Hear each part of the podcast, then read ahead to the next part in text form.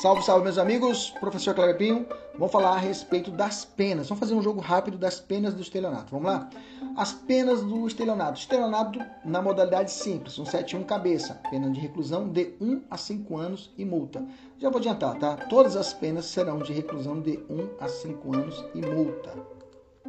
Fica fácil, já sabe. Falou de crime de estelionato, a pena de reclusão de 1 a 5 anos e multa. Estelionato simples, disposição de coisa alheia como própria, alienação ou oneração fraudulenta de coisa própria, defraudação de penhor, fraude na entrega de coisa, fraude para recebimento de indenização, valor de seguro, fraude no pagamento por meio de cheque. Todos esses estelionatos são de pena de reclusão de 1 a 5 anos e multa. Lembrando que existe duas causas de aumento de pena.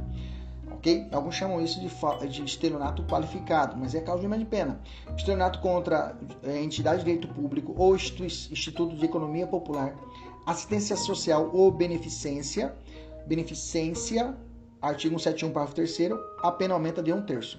Se for estelionato contra o idoso, 171, parágrafo 4 a pena é em dobro, tá? Pena em dobro para crime contra o idoso.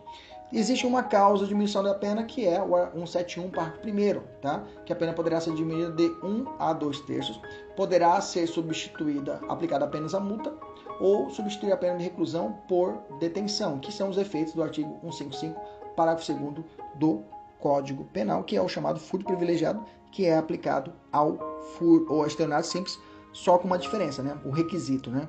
Aqui tem que ser primário e pequeno valor ou prejuízo. O valor tem que ser pequeno. Pequeno valor prejuízo.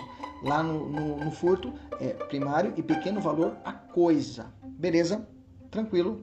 Até a próxima. Tchau, tchau.